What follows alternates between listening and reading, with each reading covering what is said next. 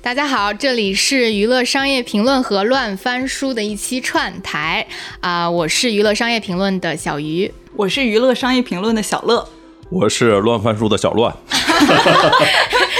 好的，好的，喜欢这个名字。非常好。呃，今天就是大家聚在这里录这一期的起因是这样的，就是有一天我在潘乱的朋友圈看到他发了一个一个想法吧，就是说想把阿里、软银和雅虎当年在二零零五到二零一二年左右发生的一段爱恨情仇的故事，然后他觉得是蛮适合影视化搬上这个荧幕的，所以呢，我们俩就在朋友圈里一来二去的这个 YY 开始，然后从这个他的选角啊，然后到一些画面面感的实现，然后到一些这个商战的细节，然后聊了一下。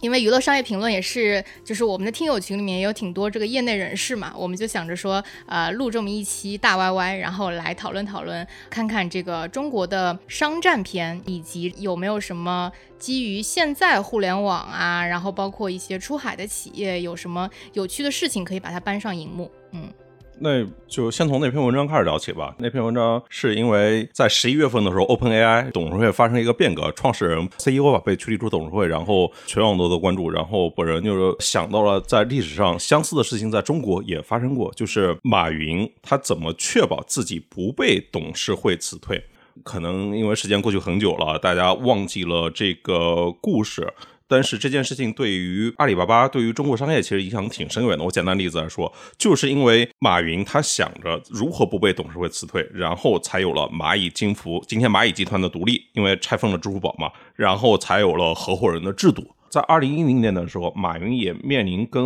OpenAI 那个 Sam Altman 类似的风险。就是他也可能被董事会辞退，就是因为二零一零年的时候十月份，阿里巴巴管理团队是来说是一个非常生死攸关的一个时间点，因为他们接受了雅虎的那个投资嘛。因为在最早的时候，中国是没有后来对创始人的超级投票权是没有这些保护的。就是马老师他们是最早一批的中国互联网的创业者嘛，他们面对的环境没有今天的创业者那么优厚，就是大家都是同股同权。之前他在跟孙正义、跟杨致远融资的时候签订一个协议，就是保证马云不被董事会辞退，然后并且掌控阿里巴巴的控制权。这条协议又到期了，就是在二零一零年的十月份的时候，就是马云他们团队就不再掌控这个董事会了。之前是有四个席位，就是马云一个，蔡崇信一个，雅虎一个，软银一个。以后就是软银要变成两个了。那就总说一共五个席位嘛，那他就有可能，譬如说联合软银，的就是三比二把对它给对 KO 下去。对对对对对。哎，我这里插一句，就是有些朋友可能并不知道杨致远和那个孙正义是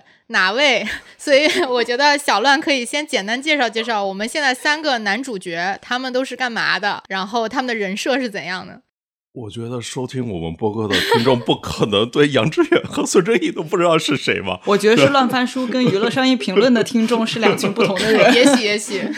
哦，孙正义就是软银的创始人对，曾经的日本亚洲首富。然后很早年的时候就投了阿里，对对，结果来看，就是从他这些年的经验来看，投阿里就是他中的一个狗屎运，因为他后 后来投不投资优步、投资 WeWork，都是把他凭运气赚来的钱，又都凭本事全部都赔掉了。对对对，就是我们拉长到今天来看啊，对商业基本都是祛魅的，有些真正大家伙做了好多 好傻的决策。嗯，对，这是孙正义啊。杨致远的话，他就是雅虎的创始人啊，第一代的门户，就是当年的创业明星。就是国内有一个网站叫搜狐，就是对着雅虎抄的呀。当然，新浪那些也都是了。他是那个 Web 一点零的时候创业明星的代表嘛。对，开创了门户网站时代。对，所以在在这个故事发生的这个年代，杨致远还是雅虎的 E CEO，在刚开始的时候还是，就是刚投资的时候还是，不过很快他也被那个也被辞退了。被雅虎的董事会给驱逐了。我觉得这个还挺抓马的，说实话。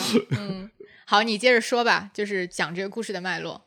讲这故事脉络，就是他怎么要夺回这个投票权嘛。但雅虎换应该是巴茨吧，巴茨那个当 CEO 的时候就做出一个非常不礼貌的一些情况，就是在二零零九年到一四年的时候，是阿里的价值在不断增长，同时呢，就这些大股东雅虎它的业务又在不断萎缩。但是呢，就是因为他是大股东，就是那种傲慢，就是雅虎他不愿意看不上，就不愿意去跟阿里谈判。然后他还指责马云，就是说，因为就是雅虎投资阿里巴巴的时候，阿里这边的宣称是他们收购了雅虎中国，对，呃，当然这些得上年纪才才知道有这些故事啊，对 对对对，就是当年呃，当年雅虎给了十亿美金，然后包括就是可以把它中国的这些资资产全部都注入进去，对对对对对对对，给阿里吗？看来我上了点年纪啊。雅虎雅虎中国不是后来被做没了吗？对对对对，然后他们就说，嗯，就你们竟然把雅虎中国都做没了，辱没了我们雅虎的名声。尽管雅虎当时一一直在走下坡路啊，然后就是当着马云妻子跟阿里一众高管的面去抨击他嘛，去批评马云嘛。就当然，这其实是一个企业治理的问题啊，就是尤其在那种 CEO 超级投票权没有流行的十多年前，这其实就有点像美剧那种，就是一个经典的一个大问题悬衡在这一边，就是我应该怎么去解这个题，我应该怎么拿回对阿里的控制权，怎么保证公司能够按照呃马云以及他们核心团队的想法往前去走呢？所以相当于是一个马云的大男主复仇。对啊，就是你你想想，就是阿里跟雅虎这个复杂的利益问题怎么解决？就是后来解决方问题方式，就是把支付宝给分开出去了嘛。他说这个迫不得已指的又是什么？因为他之前是一个塑造中国商业文明的代表嘛，他是类似于这种代表，但是做出了一件背信弃义的事情，就是在当时舆论界啊，我记得一一年的时候发生了这件事情，我还记得当时财新的主编胡舒立还把他跟马云的短信的沟通给公开的发了出来，然后对他进行一些批判也好，然后互联网圈。从这一一年之后啊，一一年到一二年，如果大家有印象的话，一一年、一二年是中概股真正的寒冬，就是因为支付宝这件事情挫伤了美国投资人对于中概股的信心。你如果回看当年 YY 这些事情啊，都是流血上市，唯唯品会这些都是流血上市，像迅雷这些公司都直接没法上市了。对，因为定价实在太低了，那个创始人就不满意了。然后大家当然是马老师有些无辜啊，但是大家就会把这件事情归咎到，哎，这个马云破坏了这种转让支付宝这件事情。啊，就是因为马云在没有通知大股东的情况下，然后自己私自把支付宝拎出来拆分，然后把它弄到了马云个人名下的一个国内的公司。因为他当时找的一个借口就是说，呃，支付宝一定要取得牌照的话，就是不能有外资掺和嘛，对吧？所以他就他就把它弄出来了。所以就是因为这个事儿，就是导致有很多这种中概的华尔街就认为中国公司不讲诚信嘛，对，没有 credibility 了，嗯嗯，就不可投资。对对对，但其实马云当时做出这个决定是，也是为了下一盘大棋，是为了逼这个雅虎重回谈判桌，对不对？我觉得是啊，他其实核心的诉求是要保证我对于这家公司的控制权呀。嗯。就是因为他们感受到雅虎那个方面的不尊重吧？对，那所以就是作为雅虎的角度，接下去马云既然能干得出这事儿，那他就有可能是把后面其他的优质资产一步一步的再往外剥离。那他作为一个大股东，感觉就他的他的这个股份的价值就会越来越丧失，对吗？但如果你真的碰到这种事情的话，你会很懵的。嗯，确实。对，这因为这这已经不是就是按正常，就比如说你们在哈佛读书，这不是你们正常的时候那个西方上学的那个 那个套路啊。之前大家都野路子，对，都是按规则出牌的呀。诚信 在哪里？规则在哪里？信任在哪里？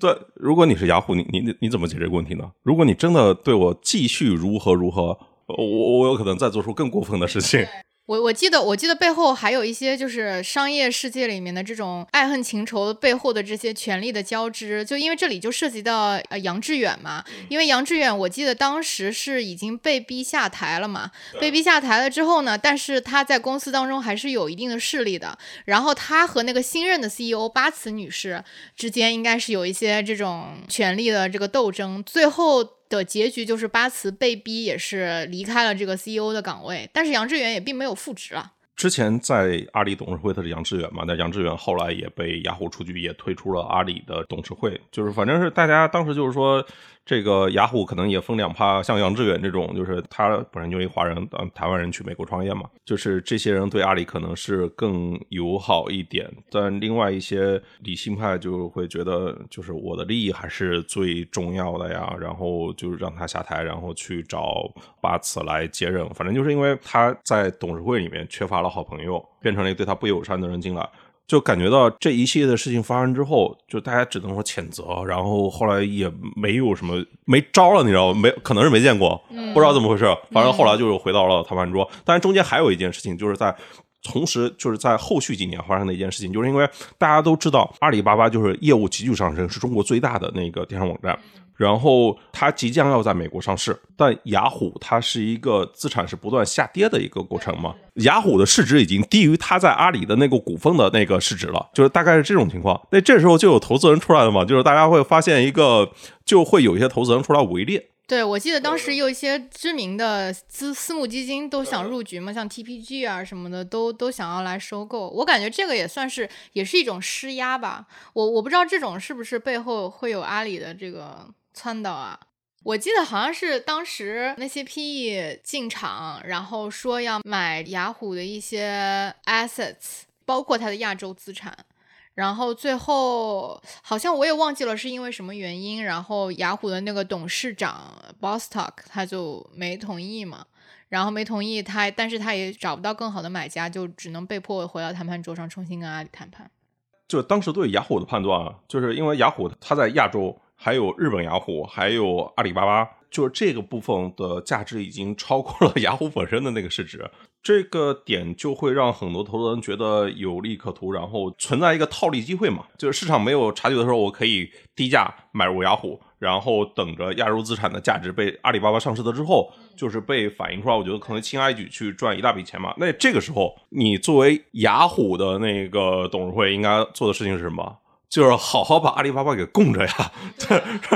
然后这样才是对于我们这些投资人最好的那个利益实现的方式呀。对，然后他们就会去给董事会施压嘛。我记得当时是像 TPG、银湖这一些都跟杨致远某个层面上达成一个利益共同体，去确认了两个事情：第一，雅虎的亚洲资产严重被低估了；第二，作为门户为主营业务的雅虎，或者雅虎的主营业务已经不值一提了。对对，就完成这个事情。那所以就是他们会对董事会施压，就是就是你们能够今天还在董事会位置上坐着，就纯属你们当年走了狗屎运，投资了阿里巴巴。对。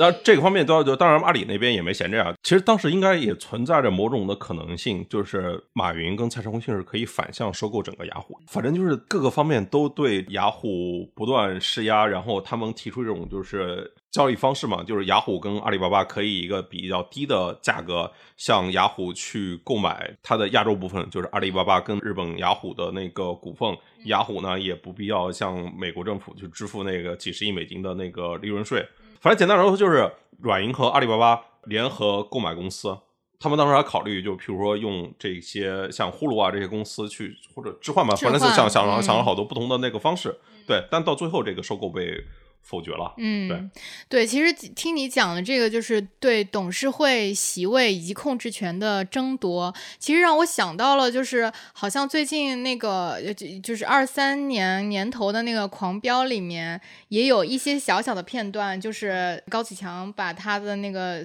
什么干爹，然后把他架空在董事会，然后包括像那个《不完美受害人》那部电影里面，就是刘奕君老师演的那个角色，跟他的老婆陈数。然后相当于是刘奕君因为性侵了一个年轻女性，然后他就被投到监狱里面去，然后他要在监狱里面坐牢坐一小段时间。然后在这一段时间当中，本来要跟他离婚的这个陈曙他的老婆，然后也通过一些自己的手段运作，然后把他赶出了董事会，然后自己被董事会任命成了 CEO。然后等到这个刘奕君扮演的 CEO 出狱了之后，他就会发现，哎，他所有的这个。掌控权都已经没有了，所以其实，在最近年的这些影视作品当中，中对争夺董事会控制权这种事儿啊，还是有一些浅浅的描写，但是呢，就是完全没有像刚才小乱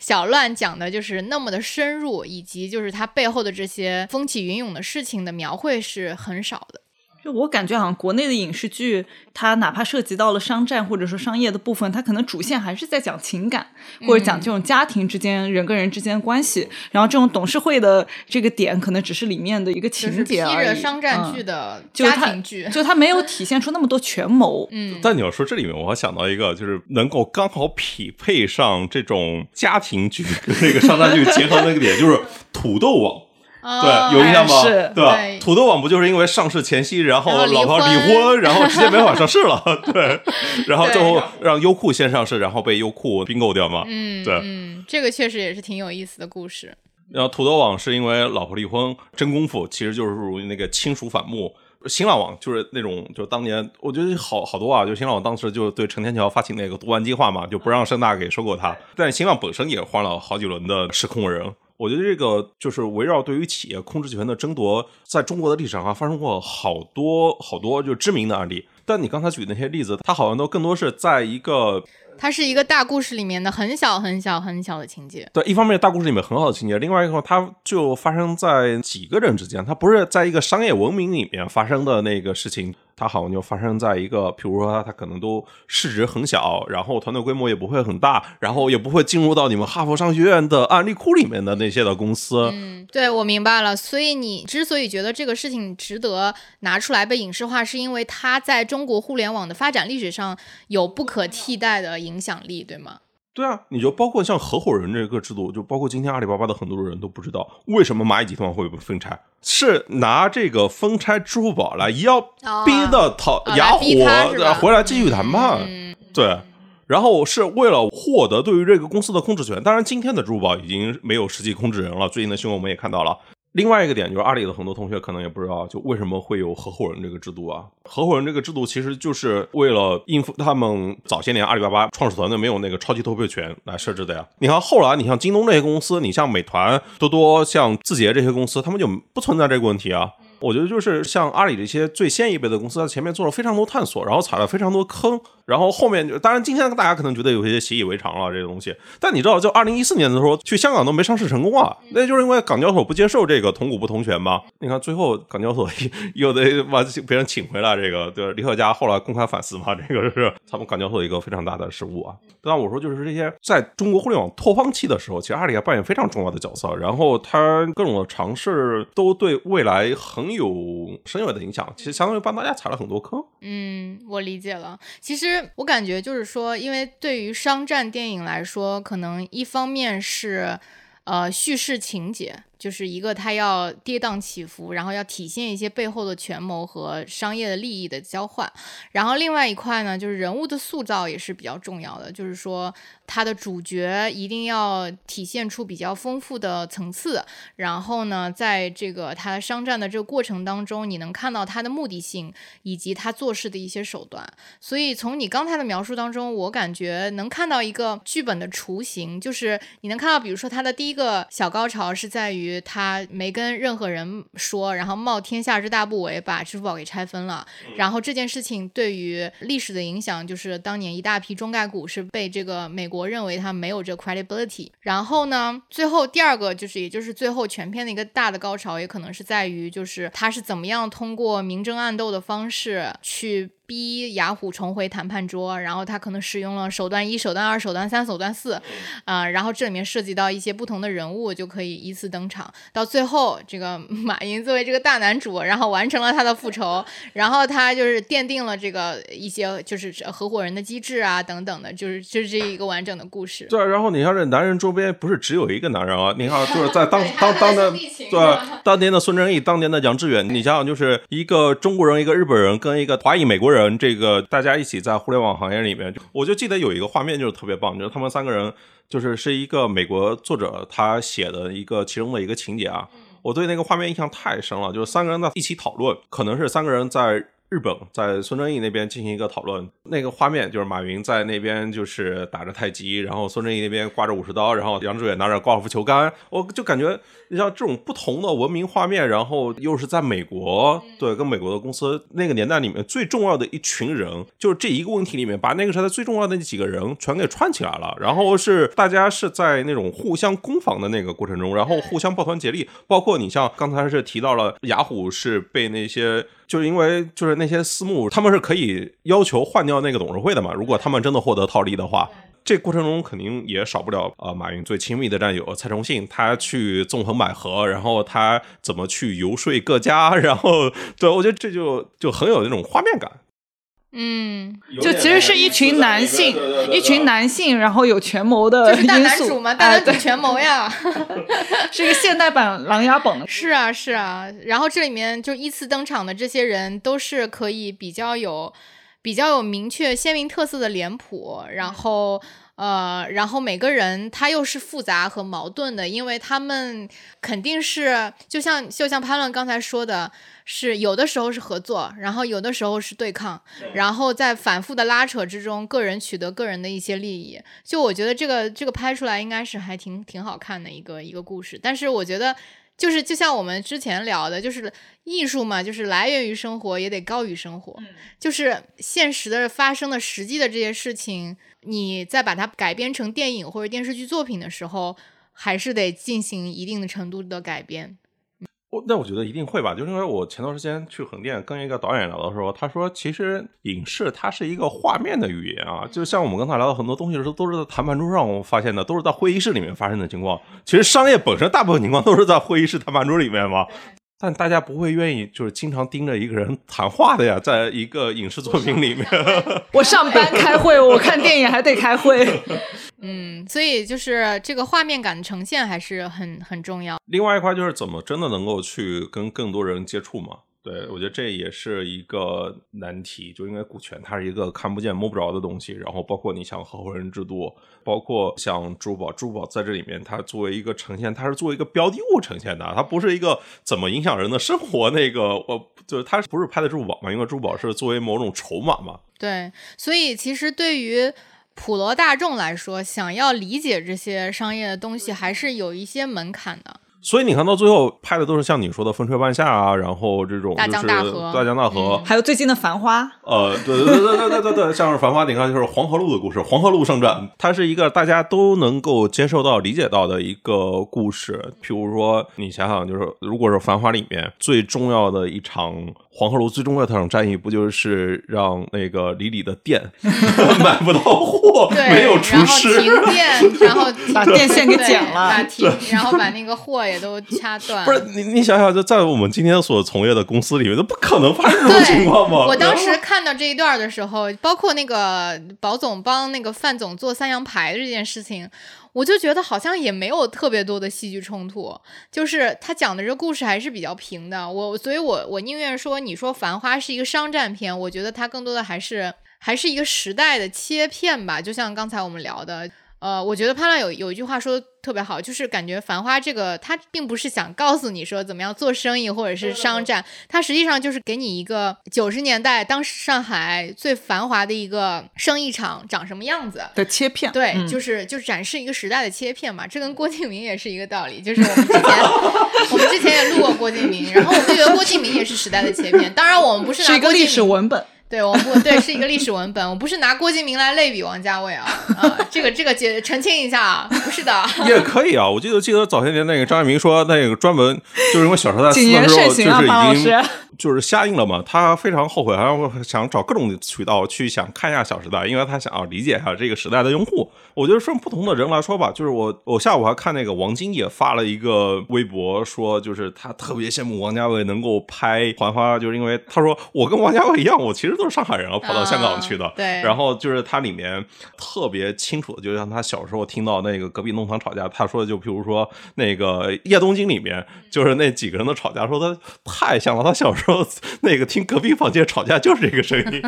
是的，是的，都是哇啦哇啦的。所以，所以说它其实就是这种，我觉得影视作品里面就包括你像歌曲，到最后大家记得那个时代，是帮助大家树立一个对于历史的时间的坐标。像这些影视老歌明星，我觉得都是记忆里面的一个坐标，帮大家唤醒对于那个时代，其实对于青春的记忆。嗯。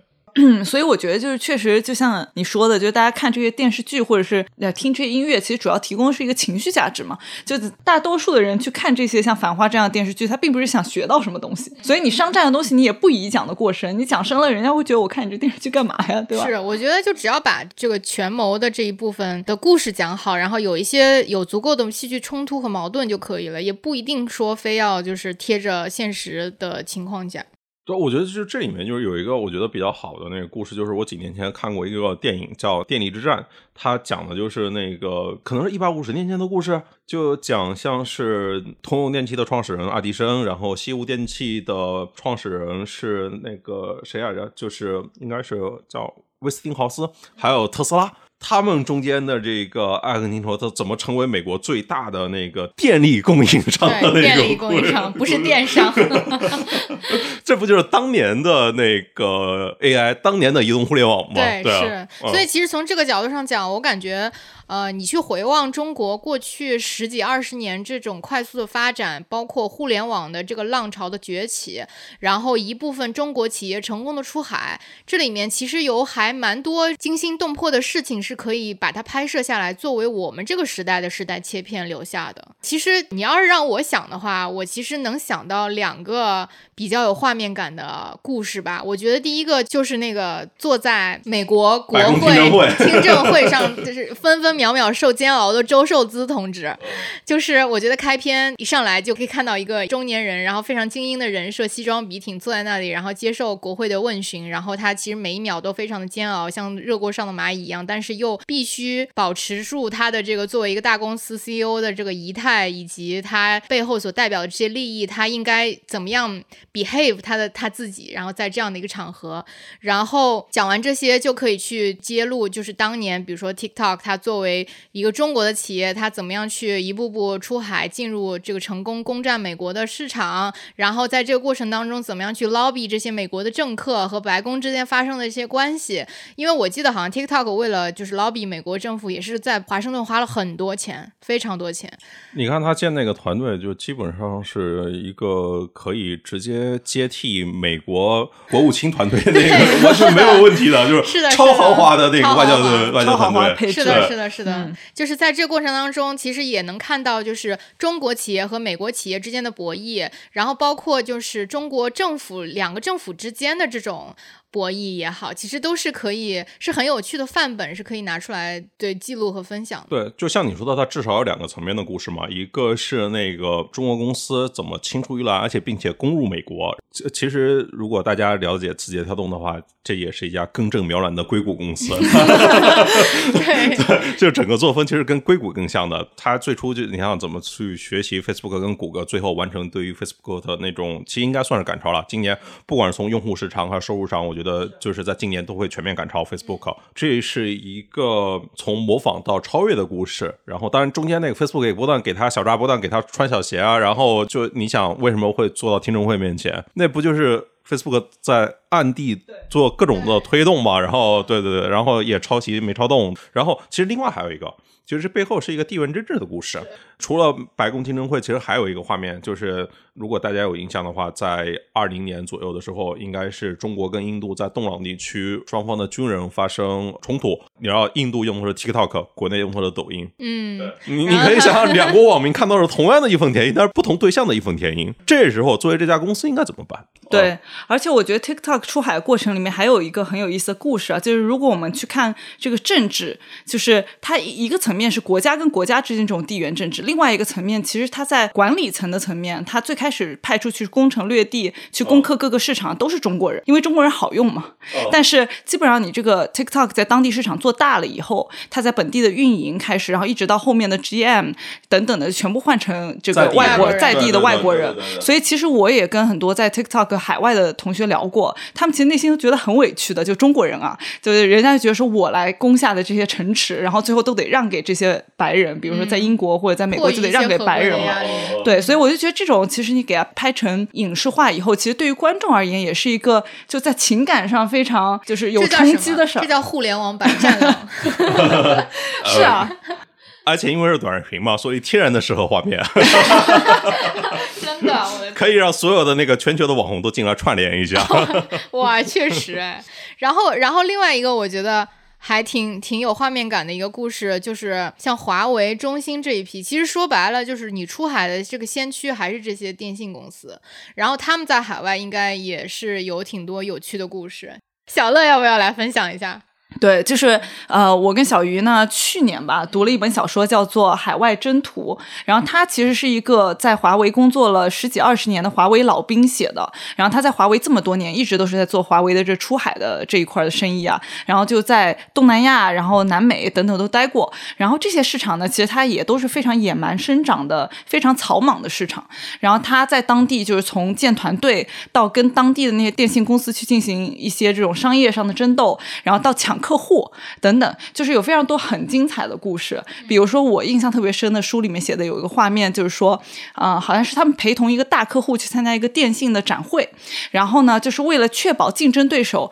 没法接触到这个大客户，所以就需要从吃饭到住宿到在展会里面的这个游览的路程动线，全部都要把这个客户给团团包围，以防被竞争对手攻陷。所以我觉得就是他那个小说，当然它是一个小说化。也是有很多的这个夸张，是个大男主爽文，也是个大王，到后面就有已经很浮夸了。但是不得不说，我读的过程里面还是觉得非常精彩，而且它其实里面有很多，就是我咱们以前也做过出海业务嘛，就是它里面其实有很多那种描写出海业务的细节，一看就知道是真的做过的人才会写得出来的，就还是有很多很真实的东西。而且我觉得华为除了这个以外，还可以有那个。就是孟晚舟对 的那些故事，我觉得也会有很多观众会走进影院为他买单的。你说这个，估计我想想谁能拍啊？就只能是让那个就是做泛亚那个大哥陈可辛是吧？我觉得，我觉得你说这只能让陈可辛去发了，因为他现在在做泛亚市场。哦，对哦，你这么一说还真是，我的天，嗯。好有趣啊！但是，哎，但是说实话，我觉得两点吧。第一点就是，我真的想不出来咱们中国有什么这个演员，他能就拍出来这这种。因为我感觉现在中国大部分的演员，除了一部分老戏骨之外，有很多演员其实是缺乏生活经验的，他的表演相对来说比较悬浮，所以你说我就特别想起那个，就是前几天中国互联网还在高峰的时候，应该是看了一个。黄轩跟 Angelababy 演的《创业时代》那一个故事，我知道了，我有印象。然后我就记得，就是一个小创业公司的吗？就是你就一个创业者，真的真的非常雷人那个剧，我想起来了，就非常雷人，你知道吗？就大家就是压根就不考虑，就是人是需要成长的，你知道吗？就你一个大学毕业生，你 看了一眼豆瓣评分是三点七。对，确实，我我我我有印象，我当时还看过这个，我当时就觉得就觉得特别的智商被侮辱。我觉得这个就有点像现在网上很多观众也会去吐槽嘛，就感觉中国好多职场剧都特别悬浮，就像是编剧就完全没有上过班。然后我觉得这个商战的影视就更加是这样子了，就是我觉得好像做商业的这群人，或者说像你这样就写这个商业的故事的记者，和实际写这些剧本的这个编剧，就是完全不 overlap 的两群人。我感觉完全不同的群体啊！就当然，因为我我们不会写故事啊，我感觉写故事的也未必能够写好剧本。就是你你想想，就是我们这个行当里面，像 GQ 还是能够写一些好故事的。就比如说早些年何涛在写那个《海麦之王》MC 天佑，或者说在写百度贴吧，就是这些故事都是呈现非常好的那个画面。但他感觉离这个影视化也离好远，就是就是曾经最近的，像李亚鹏他们跟韩寒合作那个《天动影业》。就是最后也没有实现，就是从这种媒体人的这个文字，从媒体型文字，然后再到影视化这条路，好像没有成功过。但是我看影视行业买的那些 IP，都他妈写啥玩意儿？真的真的是这个，从我们就是职业的这些从业者来说，就真的有点就是误智商，就拍的那些东西，就是治大国如烹小鲜，这只是一个比喻，就真的就是把一个大公司就是那么重要的事情，就真的拍成一个过家家，就是哎。对，反正这里面也有一些比较综合的原因吧。我们之前的一些节目也都有有过探讨，这里就不多赘述了。反正内娱就是还是欠缺一些好的作品来引领观众的审美吧。其实，其实这个事情就是也是挺难抓的，因为在现在这个国民普遍都可以接触到这些文艺作品的情况下。然后你要抓住大众审美，然但是又不能低于大众审美，你要稍微高一点，还不能太高，这个度是很难把握的。嗯，你要说大众审美这事儿，就是我觉得真的高于了吗？这个 有一部分作品还是领先的。大众表示有被侮辱到，有一部分，有一部分，对。用一句粗俗的话来说啊，就是大家都知道好生意是把大粪卖给屎壳郎，但是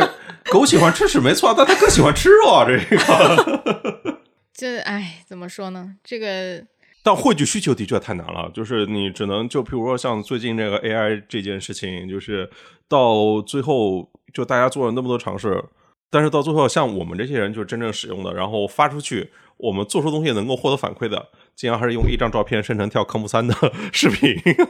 科目三现在就确实是，所以就是。但我觉得就是以以短视频为代表的，它就是走这种下沉的路线。我觉得自从短视频这个平台开始走向主流的以后啊，我感觉就是这个所谓的 UGC 和 PUGC 之间的鸿沟是越来越明显了。嗯，我觉得不能叫下沉，这里面点是为什么呢？就是因为其实是一个更多人被触网的一个过程。之前像我们认为接受教育的，我们认为的网友，可能都基础的都是泡 BBS 的、混论坛的，至少有电脑的嘛，能够跟人沟通的。但你会发现还有很多不识字的人，他也会因为短视频哎被接入网、连入网。就是今天有智能手机，就基本上算是网民了吧？可能有十四亿网民，之前中国网民有多少？通过电脑接入网络的，可能也就两亿多人，就新增了这十亿人，是你之前没有服务过的服务好的。之前在线下就是啊，就是线下可能在东北最好的就是二人转卖的最好，就是我们认为的那个需求，它跟人民群众就是更大众所谓的那个需求就不是同一种。就是因为在今天你想想，就大家都认为民主是好的嘛，推荐引擎就是极致的民主，就是民主的暴力，一人一票，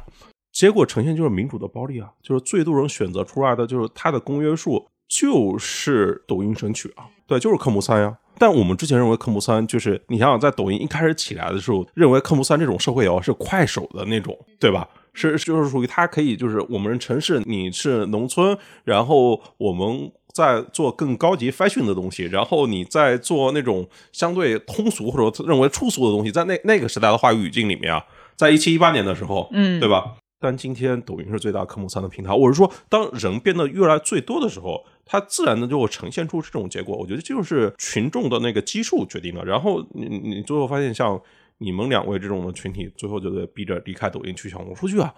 对啊，对，就你们就就是应该大概率已经变成小红书的用户了，不是抖音的用户了呀。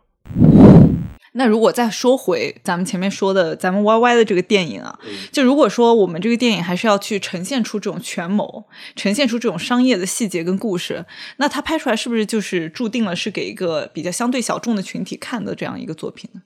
我刚才又看了一遍，就是刚才说那个电力之战，就是你看他那个演员不是也说也也是什么卷福啊、华兰多、华兰多这些，就是应该是欧美就是顶配啊 那种了，对啊，是啊，票房非常惨，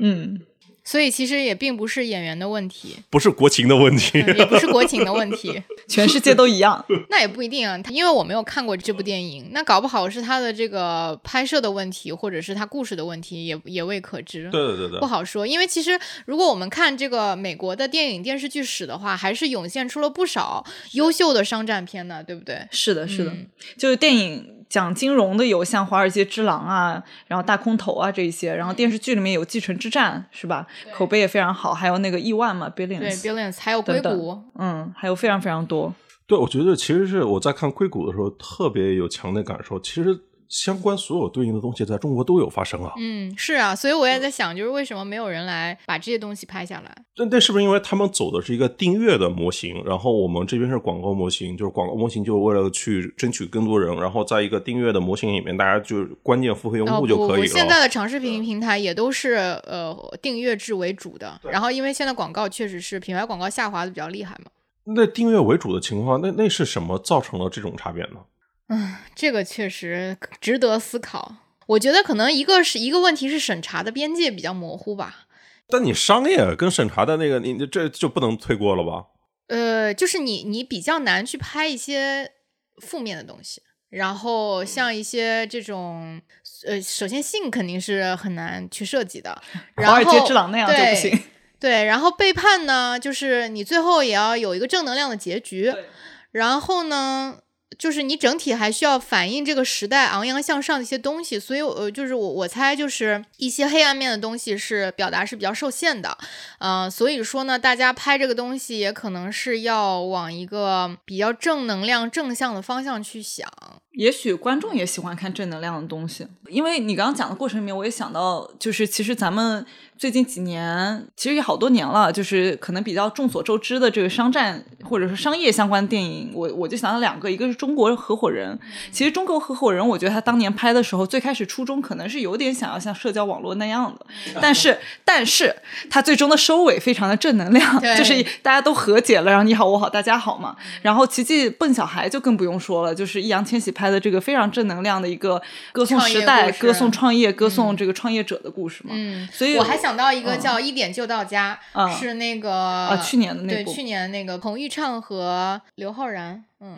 然后演也也也是演的这种也是一个很正能量的故事就是一个一个青年，然后回乡报国。你要这样说的话，刘亦菲和李现那个去有风的地方不也算是吗？他们最后也是回去建设他们的家乡，然后去创业了。对，所以我觉得就是是说，《狂飙》里面高启强最后还是被绳之以法了，这个是审因为审查。但是我觉得你说的这些电影电视剧最后收口都是正能量，我觉得跟审查不一定有那么大的关系。那或者另外一个原因就是，可能大家对于这种特别硬核的商业的东西也不是特别感兴趣。我觉得可能就在这个，就像你们刚才说的那个，我觉得最典型的就是社交网络嘛。然后社交网络是改编自一本书嘛，那本书的名字还记得吗？那本书的名字叫《Facebook 的创立》，那个会有几个关键词是那个性、金钱、天才和背叛的故事。哇，这听上去好刺激啊，好想看。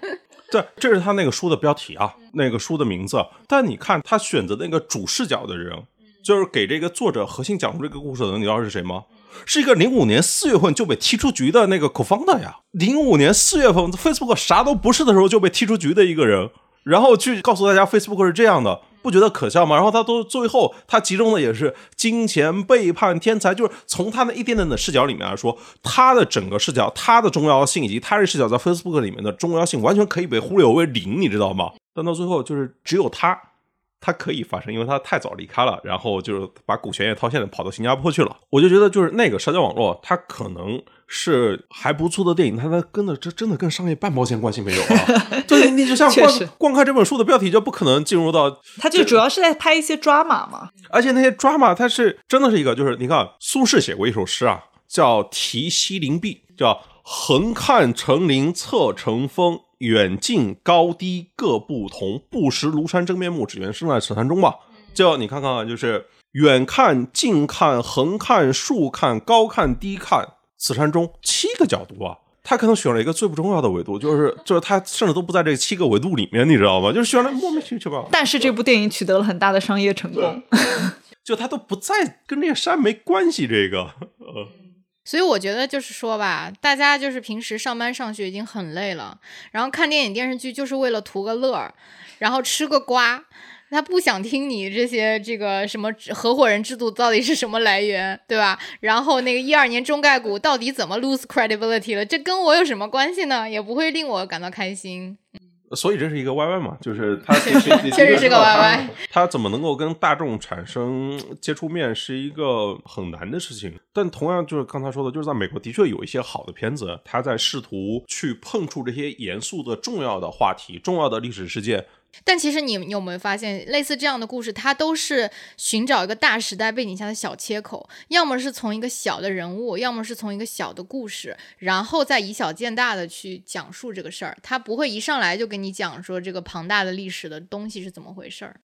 所以我特别举反例啊，就是电力之战，就是那个时代的三个伟人争夺那个时代最重要的商业上的皇冠，就是谁能够变成美国最大的电力服务商嘛。对，但是它票房很惨淡嘛，所以也能论证大家对于商战片可能期待的是什么。因为我我今天也在做一些研究啊，我就看到有很多商业片是结合了悬疑，或者是结合了动作，然后至少说给观众带来一些感官的刺激，然后能让他们继续看下去。嗯，都是给大家一大场面嘛。对，因为就是这个，就是让我想到，就是我们当时在哈佛念商学院的时候，我们的那些案例啊，它也是非常的画面感挺强的。我们那个案例就是给大家就是科普一下，就是哈佛商学院上课的形式是一个叫 case method，它不是那种教授单方面在那里讲讲讲，然后你坐在下面听就可以了。它是那种就是他会前一天晚上给你发一本材料，然后呢你要把这个 case 给他读完，就案例的信息全部读完。读完之后呢，上课的时候就是在教授的指导下，大家来发言。然后来讨论，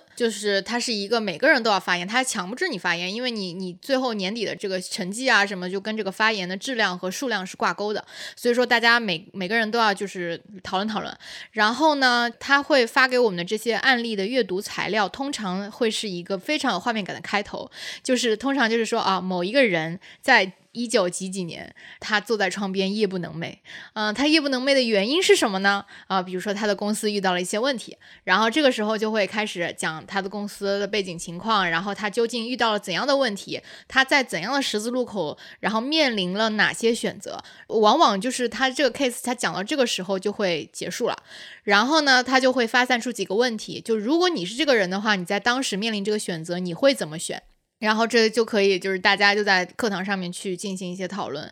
其实说实话呢，就是每次读这些案例的时候呢，我虽然是很有画面感，感觉都是可以拿来被影视化的，但是呢，读到最后就会觉得真实的商战确实是没有那么惊心动魄和 dramatic，就是而且往往就是那种非常可笑的一些细节决定了成败，而这些细节是当大家回顾历史的时候。并不会非常在意的东西。然后你会觉得，原来这个事情就是因为这么一个小的东西、小的导火索，然后就引发了。所以我就感觉，如果我们要进行艺术创作的话，还是要想办法把它提炼成艺术化的表达。不管是我觉得像王家卫拍《繁花》，他的剪辑就是故事的这个剪辑的节奏，他的叙事手法，然后包括他营造的这种氛围感，他的灯光、他的美术，都是帮他讲这个故事是帮了很多忙的。就如果说你抛开了这些附加的东西，你纯看他的剧本，他的故事，其实我觉得也就那样。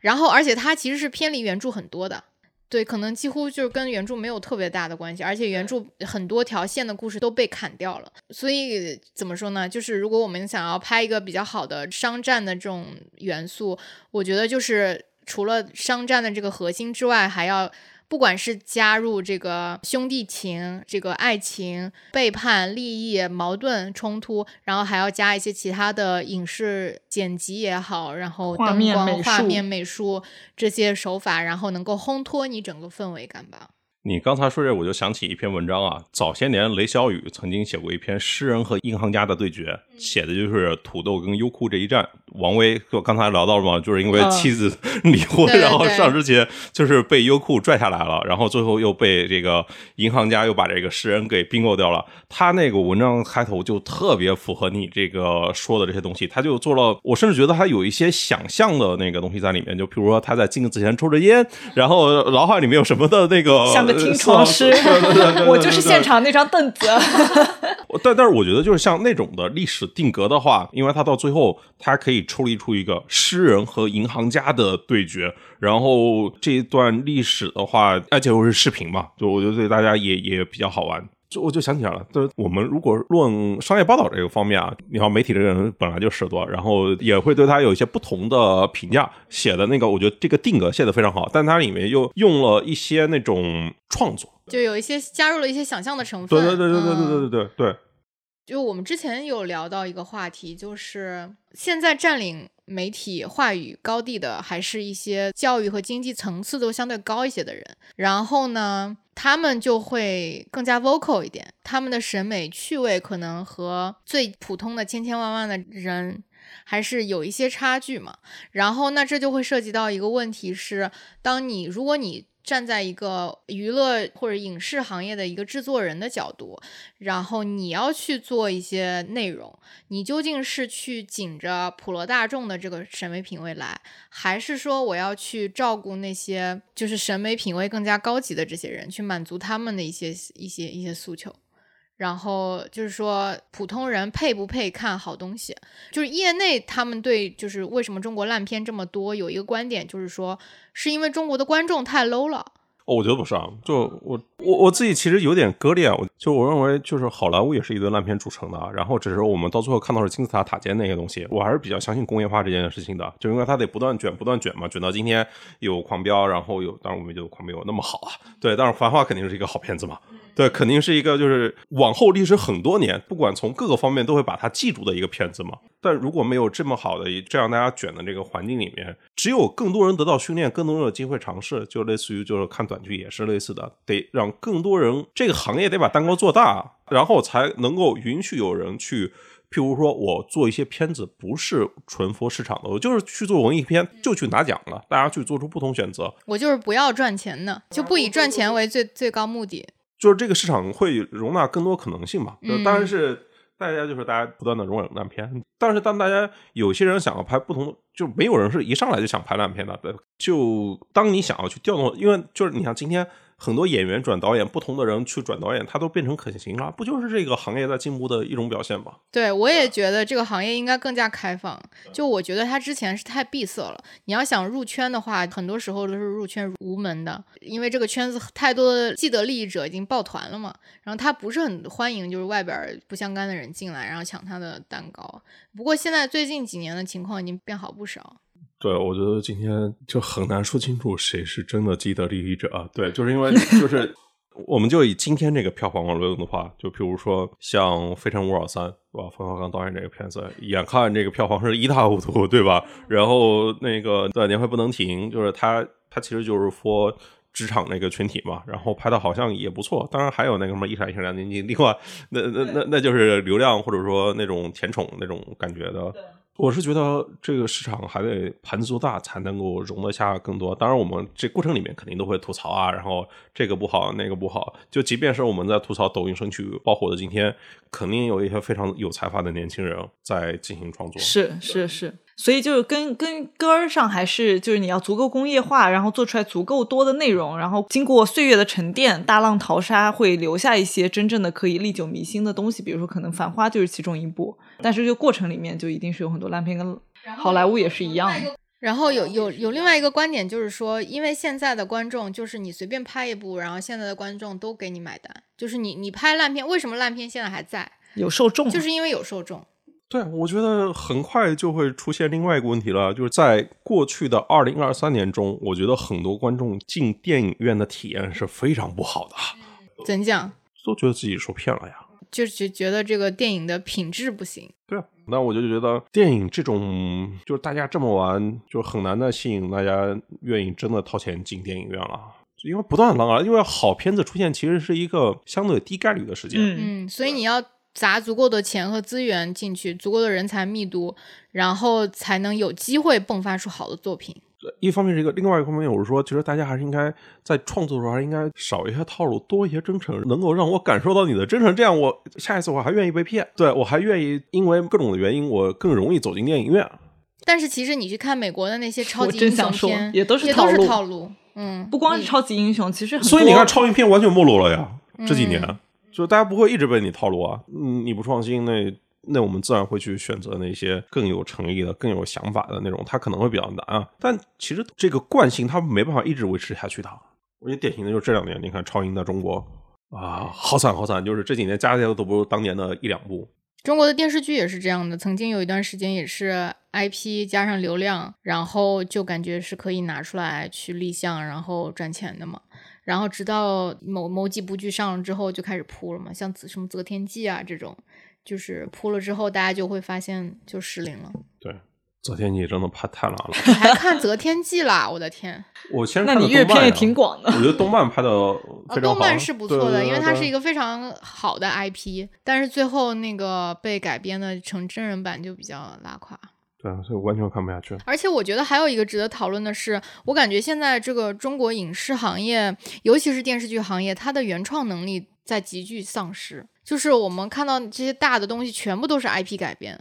服化道大幅提升，然后这个原创能力，就是我看这些片子最大感受就是什么？就这里面没有人，就这些角色他们说的话都是那些编剧想让他说的话，不是这个角色自己说的话那。这是那是演员的问题编剧和演员的问题，编剧也有锅了。嗯，嗯，那演员也有问题。我自己感受啊，就是这里面更大的锅是在编剧导演这个层面的。我举个例子来说，我们经常会看一些有一些范式，就比如说哪怕一个县令，他可也不是一个多大的官，在我们影视这个范畴里面啊，在现实世界我们看到一个县委书记那是一个很大的官啊，对吧？一个县令或者说一个极品的官员，他雨夜他要去到一个民宅，他要避雨，然后经常会有人上去哐哐哐敲门，就是各种那种东西，对，然后他要进去避雨。你想想，这压根不可能，不匹配他的身份啊！他能当上县令是因为他是读书人啊，他知书达理啊，经过科举啊，然后他一定会自己守在那个门檐下面，他不愿意打扰这些人啊。就是他甚至都愿不愿意跟老百姓接触都是另外一个事儿，但他绝对不愿意去做这种粗鲁的、冒犯性的这种的动作，对吧？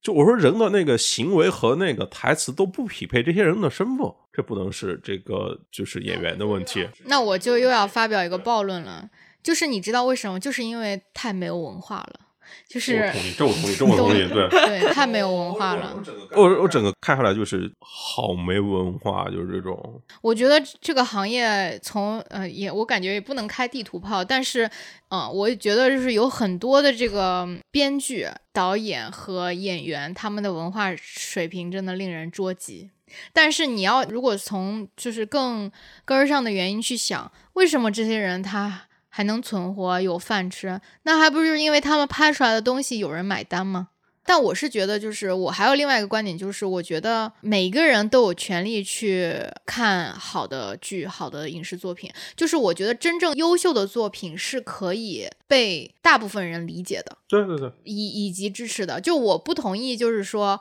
我生产一些剧，然后就特别阳春白雪，然后只 for，那我觉得那不是真正的成功，不存在的事儿。我经常举一个例子，就是你去看豆瓣电影的 Top 二五，去跟 IMDB 的 Top 二五去做交叉验证、交叉对比，你会发现相同的片子超过一百九十部，就是剩下那五十多部，可能有四十多部都是中文片。呃，中文片是可以理解的话，他们不看中文片。所以其实也就是说，这甚至跨越了人种和国家，它都不只是这种经济和教育层面的这个问题了，因为人类底层的情感是共通的。它跨越了人种，它跨越了国家，但它并没有跨越经济。到最后你会发现，都是由 GDP 决定的，都是人均 GDP 决定的，都是全世界受过好的教育、有好的经济基础的人。对，就是大家那个就是对于真善美的那种追求是类似的。你就让小红书里，我经常举例啊，就是你在小红书里面跟你在 Instagram 里面看，全世界的中产阶级那个区位都是一样的，类似的呀。甚至就是中国跟美国更像啊。那是不是因为豆瓣里面也都是中产阶级在打分呢？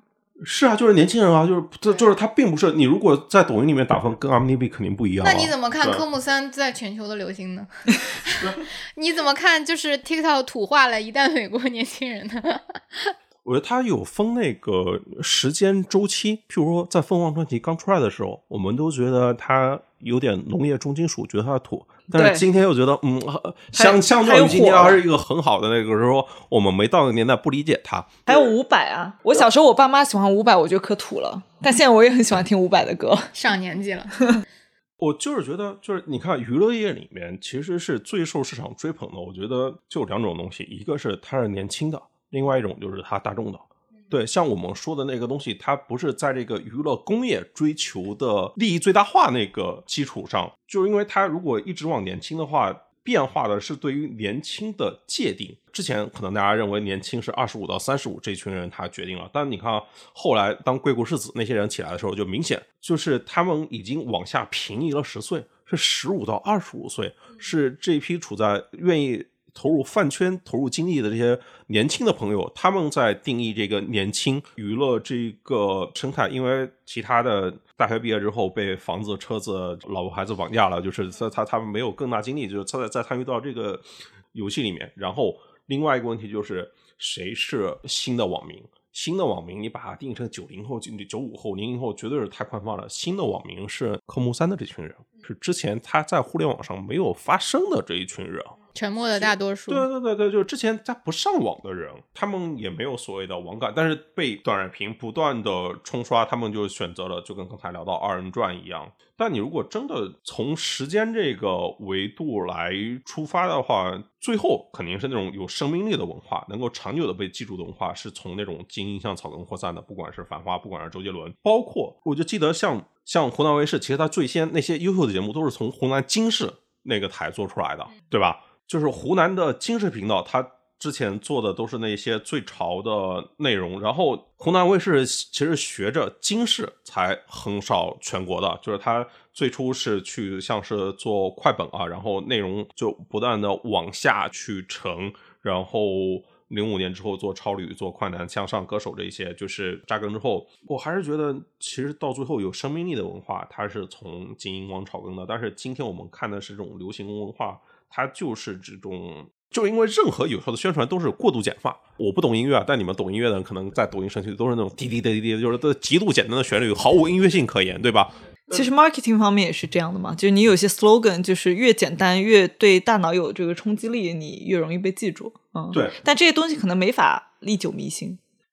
就是我们从当下来看，就是任何有效的宣传都是极度简化，然后任何被市场认可的产品都是找到了用户情绪那个最大的公约数。那其实就是我们对于这个受众，如果不是我们真的是从用户的这个定义来说的话，什么叫塔基市场？塔基市场，你就你要看那个群众基础是什么呀？如果你把它当成一个商品的话，它要的是那种用户的轮廓越模糊越好，它的需求越泛越好，这个天花板越高越好。最后，我觉得这是一个市场的一个选择。当然，我好像前后有些自我矛盾啊，对不对？但其实现在就是因为互联网以及个人触网的这个便捷性程度大大的提升，其实是。越来越难找到这样模糊的市场了，就是每个人的 tag 都是非常精细化的细分的，所以我感觉现在就是是越来越难去生产你说的这样的种类的这种文文化了。可能它现在就更多的就是是适合这种比较下沉的、简单明快的、侵占认知的心智的这种东西。我觉得一定不是这样的。我就记得早些年不断有人吐槽中国的文学啊，巴拉巴拉各种不行啊等东西。但你如果真的看的话，像刘震云、像莫言这些人，他还在持续的写作，只是因为就这些，我们会赋予一些内容型的作品、商品以更高的情感的投射，然后我们自己看到的肯定是更多的这种不好的东西占据着。如果你真的找一个非常资深的从业的人，我我自己举例，譬如说我会看到徐浩峰，他也在积极努力的拍电影，然后也会有一些可能是其他的年轻的导演，他也在拍电影，做出不同的尝试。对，就譬如说像药神，像这一些，如果你从一个不同的维度来说，你你选择一个基地的视角来看的话。你会看到有非常多优秀的年轻人、优秀的新人，包括一些老人，他们在做更积极的尝试。只是大面上我们看到的是相对令人沮丧的一个事情。但你如果真的是从那个产业研究出发的话，就我觉得不管在歌曲、影视行业都有非常喜人的那种变化。只是它有没有被市场认可，那是另外一回事儿。但他们能够被立项、被拍出来，跟观众见面。这本身就代表着市场的进步，就是我自己还是有一点点割裂，但我主体上还认为市场是有效，一个市场有效还是比较乐观对对，就是是一定盘子做大，然后才能够接纳更多不同的类型在里面发生。就你认为这个整个行业还是在螺旋式上升的，只是只不过就是需要给他更多的时间吧。和耐心，嗯，对，确实，所以我说实话，就是还是我自己对这中国的影视行业、娱乐行业，长期还是抱有一个比较积极的态度。我觉得就是。就像我们以前的节目说的，就是边修飞机边开飞机的过程，就是这个行业当然有各种各样的问题，但是也在逐渐的自我修复和自我迭代吧。嗯，只不过就是我们也很难讲，就是说它究竟需要多长时间才能迭代好，迭代到一个所谓我们能够满意的这个程度。嗯，就希望我们有生之年可以看到。嗯，我觉得今天就是前面聊了挺多，就是跟这个具体的，比如说把这个阿里巴巴的这段故事给它影视化，然后包括中国在过去的二十多年的这个浪潮当中。有一些很值得被影视化的商业故事，我们在这里进行了一个 YY，然后后面聊的呢相对发散一些，但是整体最后我们还是回归到了一个非常正能量的结尾，还是相信市场是有效的，就像中国的商战片一样，对，最后还是 用正能量来取得了喜人的结局。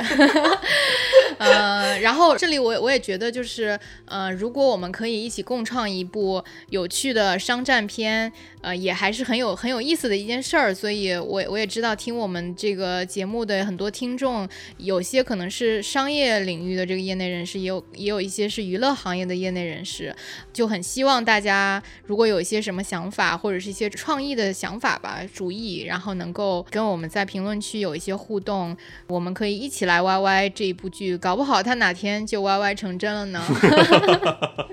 期待那一天，期待那一天，好吧？那我们今天就聊到这里，谢谢叛乱，然后也谢谢娱乐商业评论，自己感谢自己，那必须啊。嗯，好，那就这样，拜拜。好，拜拜。拜拜。